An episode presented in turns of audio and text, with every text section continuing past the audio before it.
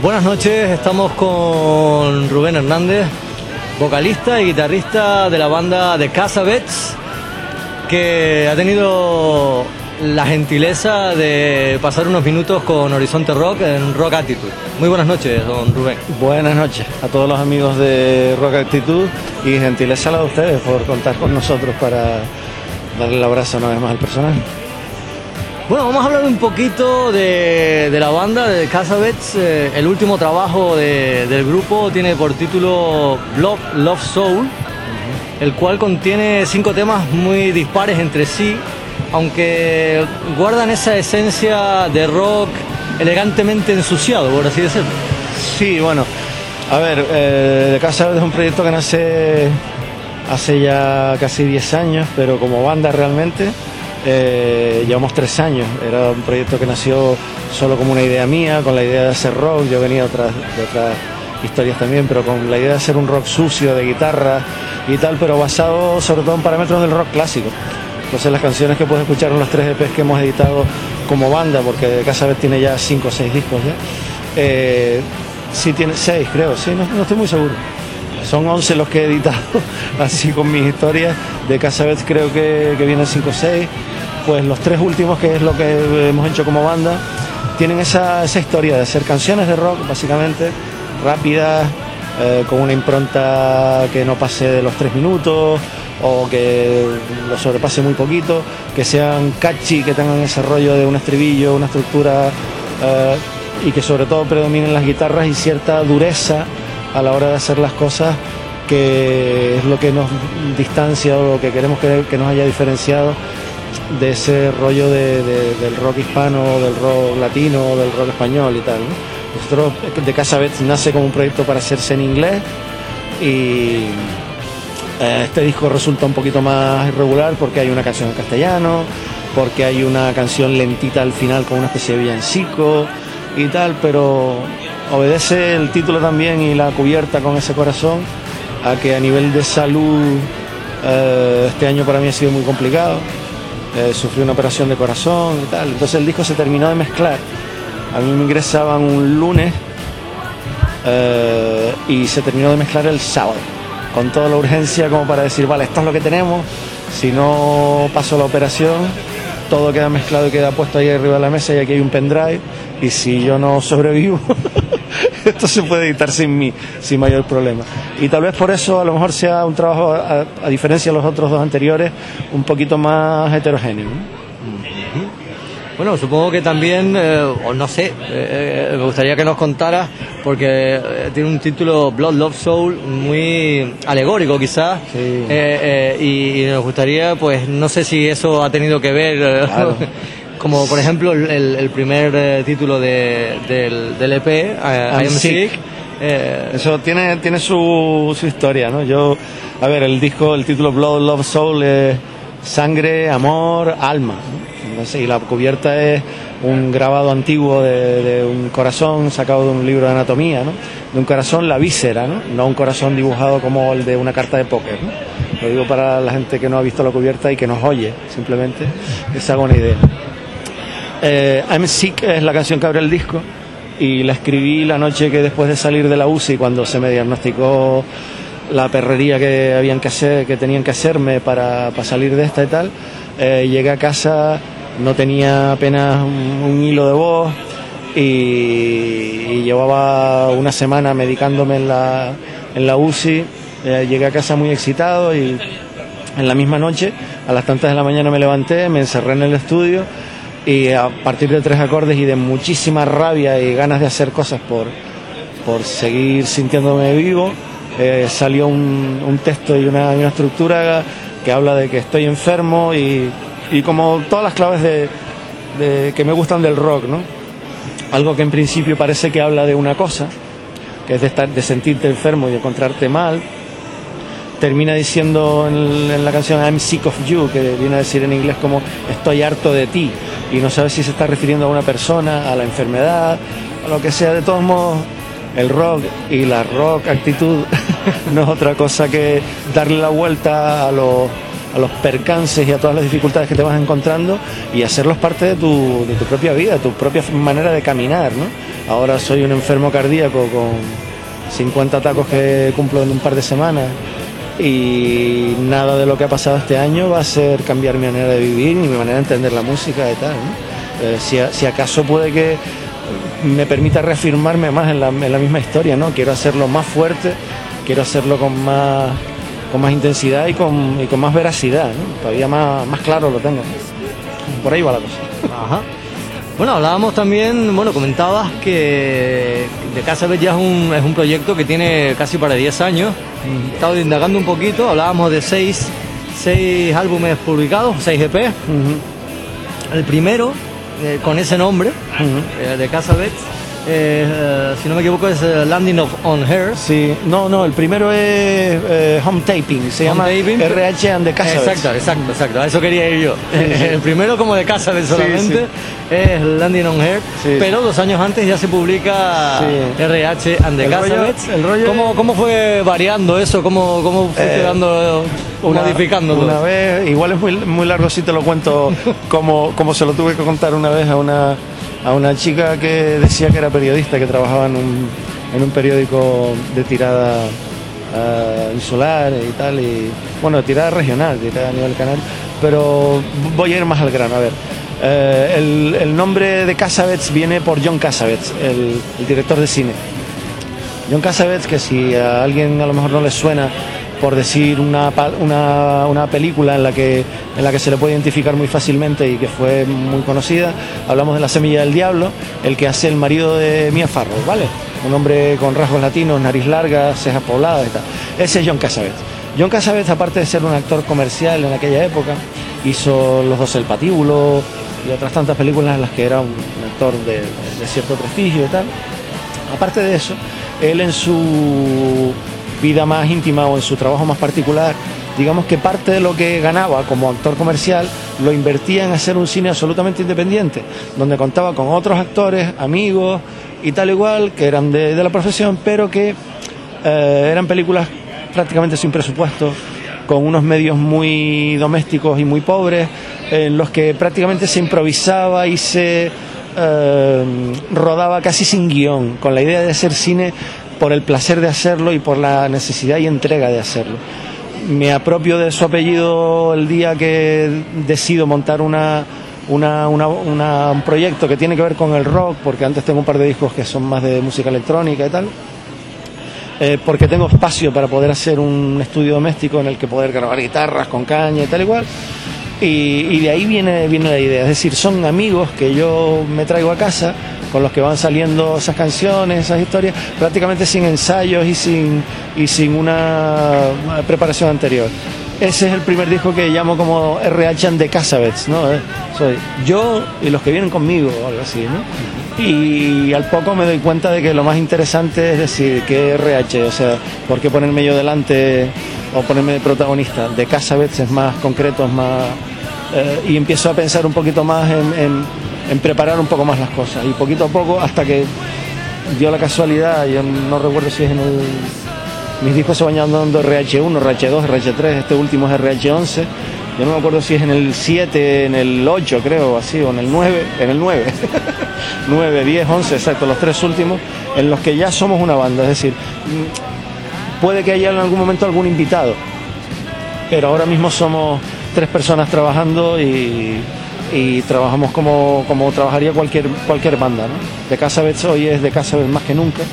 Eh, cuando en un momento empezó como un proyecto de algún amigo que venía a casa y tal, y tres años nos hemos consolidado como un- una banda de verdad.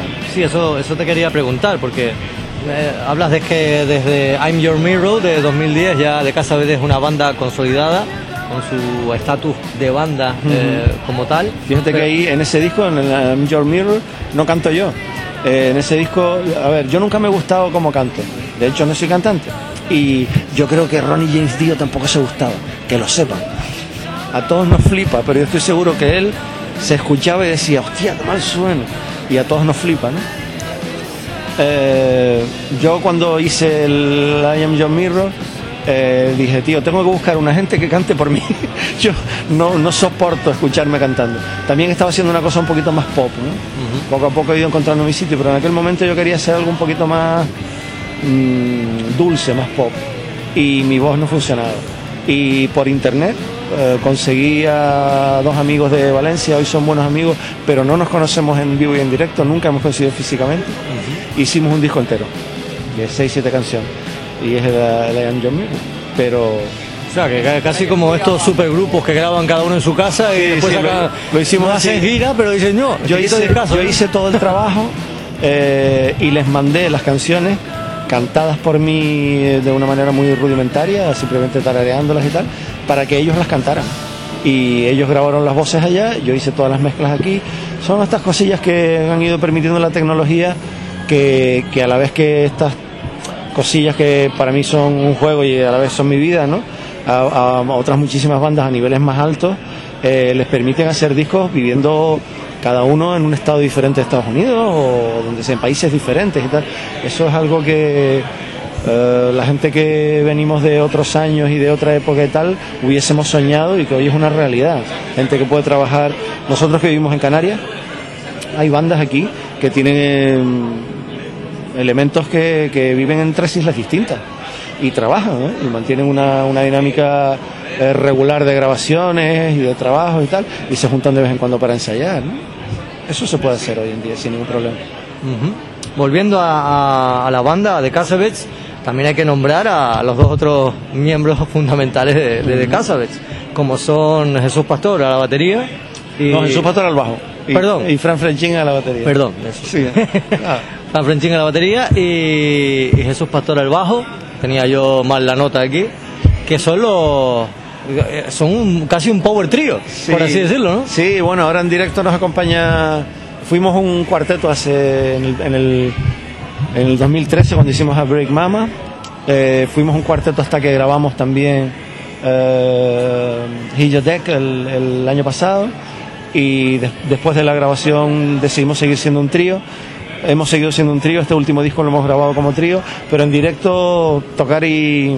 Yo, yo tengo solo una neurona y esa neurona repartirse entre tocar la guitarra y cantar en directo es complicado. En el estudio, como primero toco y luego canto, me es más sencillo. Entonces llevo, llevamos en, en directo a Francis Díaz de la pista búlgara, diplomáticos, etcétera y tal, que a nuestro modo de ver es la persona de todos los que conocemos en el mundo mundial, la persona que más seguridad podría darme a mí para poder estar en el escenario más cómodo, más libre y tal, y que la banda siga sonando, aunque a mí se me haya roto la columna vertebral. La banda sigue y yo puedo adaptarme a ella eh, sin, sin temores de, de mis regularidades o, mis momentos de un poquito más de emoción o tal en el momento de cantar. ¿no? Le digo, no soy un cantante, soy un hombre de, escenario y un hombre de rock, pero no, no soy para nada técnico ni medido. Necesito a alguien que me, que me ayude en el directo. Y Francis es perfecto. Pero con Fran y Jesús la cosa es muy simpática. Eh, yo hace muchos años tocaba con, con otras bandas en las que eh, en algún momento dado, cuando tuvimos en la época en la que habían alguna vez un escenario grande y tal en el que tocar, podíamos elegir quién tocaba con nosotros, o un telonero y tal igual, y Jesús y Fran eh, tocaban una banda que se llamaba Los Pasos en los 90, y a primeros de los 90 fueron teloneros un par de veces de la banda con la que yo tocaba en aquella época, y los conocí en, aquellos momentos. Eh, al poco nos habíamos separado, Los Pasos, que eran la banda en la que tocaban Jesús y Fran, eh, necesitaban alguien que les echara una mano y yo empecé a tocar con ellos de manera esporádica. Uh, dejé de tocar con Frank y con Jesús, puede que fuera en el año 96. Y habríamos hecho 6 o 7 conciertos, no más. Un día a la salida, no me acuerdo de qué concierto, paro un taxi con un par de amigos de la familia y el taxista que me lleva a casa es Frank. Eh, ¿Sigues tocando? Esto, lo otro. coño, pues acabo de mudarme a donde me acabas de llevar y estoy montando un cuartito de ensayo y tal igual. Te voy a llamar cuando lo tenga montado para que veas y a partir de ahí, que viera el sitio, sus ganas de querer seguir tocando, empezamos a vernos de manera esporádica sin la idea tampoco de mantener un proyecto con regularidad, poder tocar y tal y cual. Pero como yo no soy un hombre de hacer versiones, sino de hacer mis propias canciones. Quieras o no quieras, la cosa te lleva a hacer tu propio material. Fran es de esos baterías que no es un batería de acompañamiento, es un batería que aporta y que a medida que tocas con él, lo, que tú tenías en, la, en tu cabeza como canción termina siendo eh, modificado y, termina siendo contaminado, entre comillas, ¿no? en el buen sentido, por lo que él aporta. Y eso es estupendo. Cuando pensé en alguien para que tocara el bajo, Jesús es el bajista ideal para una banda como la que, con la que tenemos, en la cual no quiere ningún protagonismo, es un bajista. Jesús es el Adam Clayton de los Casabetes, es el bajista como el de U2, que si de repente eh, te quieres fijar en el bajo te das cuenta que no hace nada realmente importante, pero tú vas a la pista del bajo y se acaba de derrumbar la banda, pues ese es Jesús, es un tío que si está, no te das cuenta que está, pero lo quitas e inmediatamente te das cuenta de que falta algo muy importante. Total, que encontré estos dos monstruos con los que ellos creen que están ayudándome o a sacar las canciones para adelante, que va, que va, lo que me están ayudando psicológicamente a sobrellevar esta responsabilidad de ser líder de una banda, algo de lo que, de lo que nunca... Eh, quise ser. Yo, a mí siempre me gustó ser el secundón en la banda y me gustaba ser el, que está allí detrás, ¿sabes? Eh, ¿Ves los Rolling Stones? Vale, pues yo soy Ron Wood, el que está detrás. Bueno, pues vamos a hablar un poquito porque dentro de escasamente tres días de Casa Betts eh, está aquí tocando en directo en el, en el Lone Star después de un año sin tocar en Santa Cruz.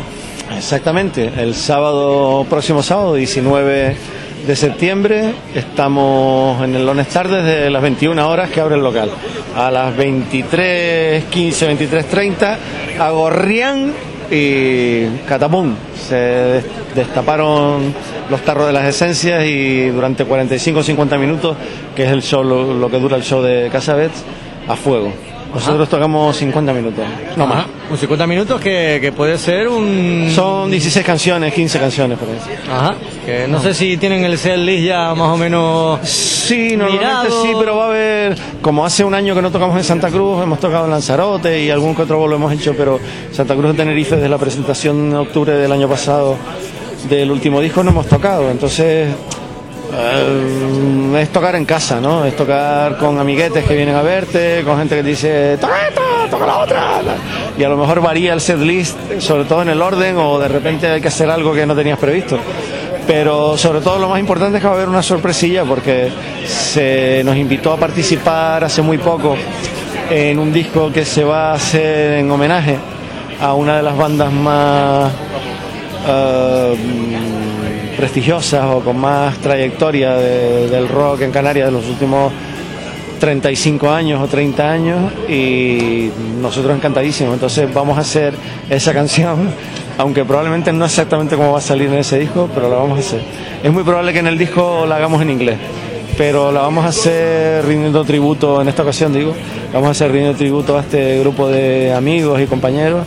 Yo que soy más, más viejo que los otros de la banda, tuve oportunidad de trabajar con ellos un par de veces y esa es una sorpresilla que nos tenemos guardada para el final. Ni digo banda ni digo canción, pero hay un par de perlas guardadas para ese día, que repito es el próximo sábado, día 19, en Long Star, en la avenida Naga de Santa Cruz de Tenerife. Ah, y aparte un precio irrisorio la entrada, ¿no? Es casi un regalo. Hombre, hay una, hay una cosa que está muy clara. Decía un amigo de Facebook de Zaragoza, decía hoy, eh, la cultura se hace de una manera absolutamente desinteresada, pero chicos hay que pagarla, ¿vale? Eh, montar un concierto y hacer un concierto de cualquier banda tiene unos costes. Eh, cobrar una entrada es absolutamente obligatorio, ¿vale? Eh, mi juego de cuerdas de mi guitarra, y llevo dos, cuesta 8 euros más o menos. Mi otro guitarrista igual, las baquetas del batería 12. Las cuerdas del bajo no las cambian más que 6 en 6 meses, pero cuestan 30 pavos, ¿vale? Todo eso, el gasoil de venir de casa eh, y tomarnos una cerveza y una pizza a las 9 de la noche porque hemos probado sonido y tal igual, suma. Yo creo que ya va saliendo el grupo por 50 pavos antes de haberse subido al escenario a tocar. Pagar 3 euros en Lone Star, que es un local eh, del cual me parece fantástica su política de conciertos. Todos los conciertos hay que pagarlo. Pagar 3 euros por una entrada en la cual, a cambio de esos 3 euros, encima tienes una caña, una caña y si no tomas alcohol, una consumición, eh, una Coca-Cola, un refresco, el que sea, ¿no? Puedes no tomar alcohol. Pero con una consumición mínima, lo que es una caña, un refresco y tal igual, 3 euros por ver a una banda en directo, a mí me parece que es un precio absolutamente ridículo. Y me parece que es una manera de apoyar no solo la escena local, sino el que eh, el día que menos te lo piensas, alguna de estas bandas que tocamos de manera espontánea, regular y tal igual en nuestra ciudad, un día están tocando en otro sitio y te arrepientes de no haber podido verlos cuando costaba 3 euros verlos y de repente están en otra en otro escalón, ¿no? en, otro, momento. Eso es así, hay que, hay que, hay que estar donde hay que estar. Eso, eso siempre estar. En el estar.